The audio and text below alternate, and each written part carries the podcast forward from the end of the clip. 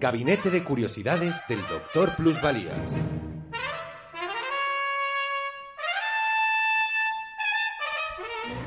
Histórica. Hoy presentamos... La embajada a Samarcanda de Ruy González de Clavijo.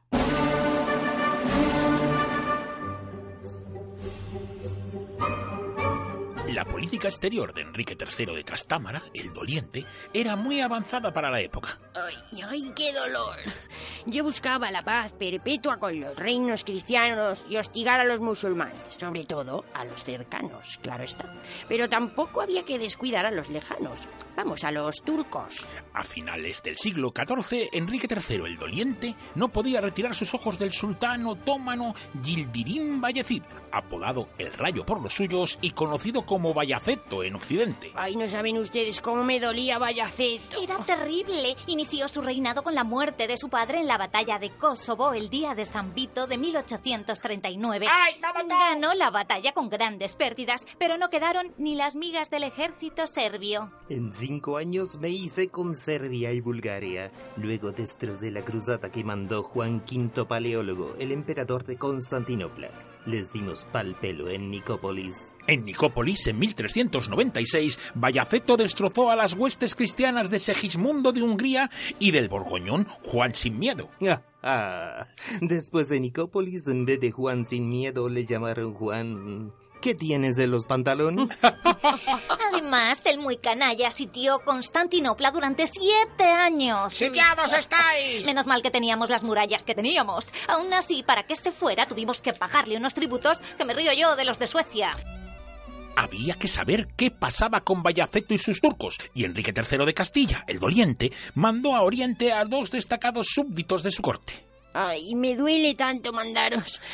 Pero a ver, Pavo Gómez de Sotomayor Yo. y Hernán Sánchez de Palazuelo. Presente. Venga, id a Oriente y enteraos de qué pasa con Bayaceto. Los embajadores de Enrique III de Castilla, al que también le dolía León, se encontraron al llegar a Oriente con la batalla de Ankara. Los primeros sorprendidos fuimos nosotros, porque el tal Tamorlán, del que casi no sabíamos nada, le dio una paliza tremenda a los turcos de Bayaceto.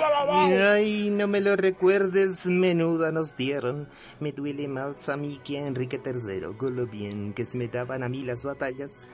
Me cagó en 1402 y me cagó en Ankara. Tamerlán me cogió preso. ¡Hala, Me vete preso! trató a cuerpo de sultán, pero no pude soportar la humillación de la derrota. La palmé al año siguiente. Es importante saber perder.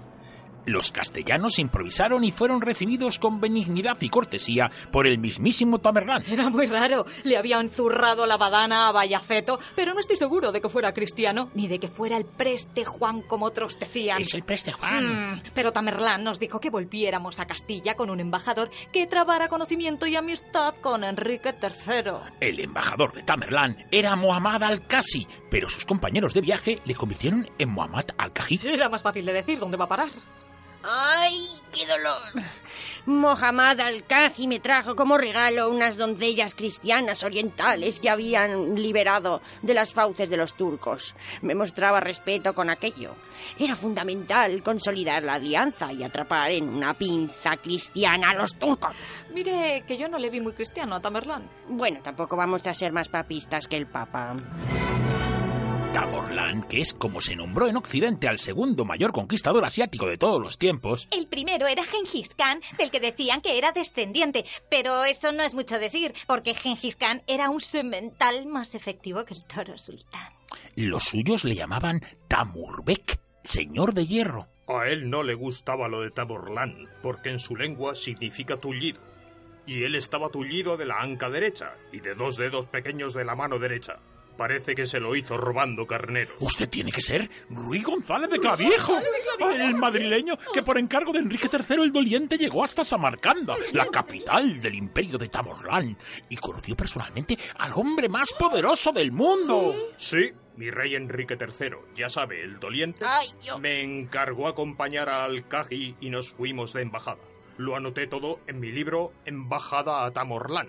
vida y hazañas del gran Tamorlán con la descripción de las tierras de su imperio y señorío, escrita por Ruy González de Clavijo, camarero del muy alto y muy poderoso señor don Enrique III de este nombre, rey de Castilla y León, con un itinerario de lo sucedido en la embajada que por dicho señor rey hizo al dicho príncipe, llamado por otro nombre Tamurbeck, año del nacimiento de 1403. ¡Ay! Es verdad que el título no me quedó muy comercial. Menos mal que luego los editores le llamaron embajada a Tamorlán. Si no, no vendo ni uno. Uh, No, no, yo con ese título no lo compro. Me dolía hasta la cristiandad. Ay, así que encargué a mi camarero Ruy González de Clavijo, al teólogo Fray Alonso Páez de Santa María y al militar Gómez de Cesalazar Presente. que acompañaran a Alcaje. Le dieran unos regalos a Tamorlán y de paso que firmaran una alianza para sacudir a los turcos por los dos lados. Su Majestad Enrique III nos encomendó telas de escarlata, tazas y otros objetos de plata, y halcones gerifaltes, que eran pájaros muy apreciados y señoriales, pero que requerían muchos cuidados. De hecho, alguno se murió por el camino, como el jefe militar de la embajada, Gómez de Salazar. Ay, me muero. Pero lo que llegó a Samarcanda, Tamorlán recibiólo y tomólo, y hubo en ello gran placer. La embajada partió en una carraca desde el puerto de Santa María el 21 de mayo de 1403. Adiós, no volváis sin la alianza. Ay, cómo me duele todo. Por la ruta comercial de Oriente pasaron por Málaga, Por entonces mora y muy poblada. siguieron por Cataluña y las Baleares, En Ibiza visitamos al rey de Aragón. de ahí a Córcega, Cerdeña y Sicilia. Menuda tormenta nos pilló para llegar a Sicilia. A partir de Rodas empezamos a preguntar por Tamerlán, Ah, ¿Has visto tal pero nadie sabía por dónde andaba. No sé dónde. Para llegar a la isla de Chios pasaron cerca de las peligrosas tierras turcas. Con lo que habíamos oído de ellos, íbamos acojonados. El 28 de octubre llegamos a Constantinopla y el emperador nos recibió. No, a mí no me duele nada, ¿eh? Acostumbrado al mío, me fue raro que al rey no le dolía nada. La siguiente etapa fue Pera. Allí cogieron una nave hasta Trebisonda. No me lo recuerdes. Naufragamos. Menos mal. Ay, menos mal que conseguimos regresar sanos y salvos a Pera. Pasamos allí el invierno porque no se podía navegar por el Mar Negro. No queríamos volver a naufragar. El 20 de marzo de 1404 pudieron embarcar a Trebisonda y de ahí por tierra a Samarcanda. A partir de ahí, ya no nos entendíamos con nadie. Primero Armenia y luego Persia. Hacía un calor bárbaro en aquellas tierras extrañas. Iban vestidos de forma chocante, sobre todo las mujeres. En Soltania hallan al hijo de Tamorlán y el 6 de julio de 1404 llegaron a Teherán. Allí nos atendió un privado del señor y dejamos a algunos miembros de la embajada. Nos juntamos a la vuelta. Nos vamos a morir de calor. ¡Adiós! Viajando de noche para evitar el calor, consiguieron llegar a la legendaria Samarcanda. Era muy abastecida de comestibles y se tratan mercancías de la China, la India y Tartaria.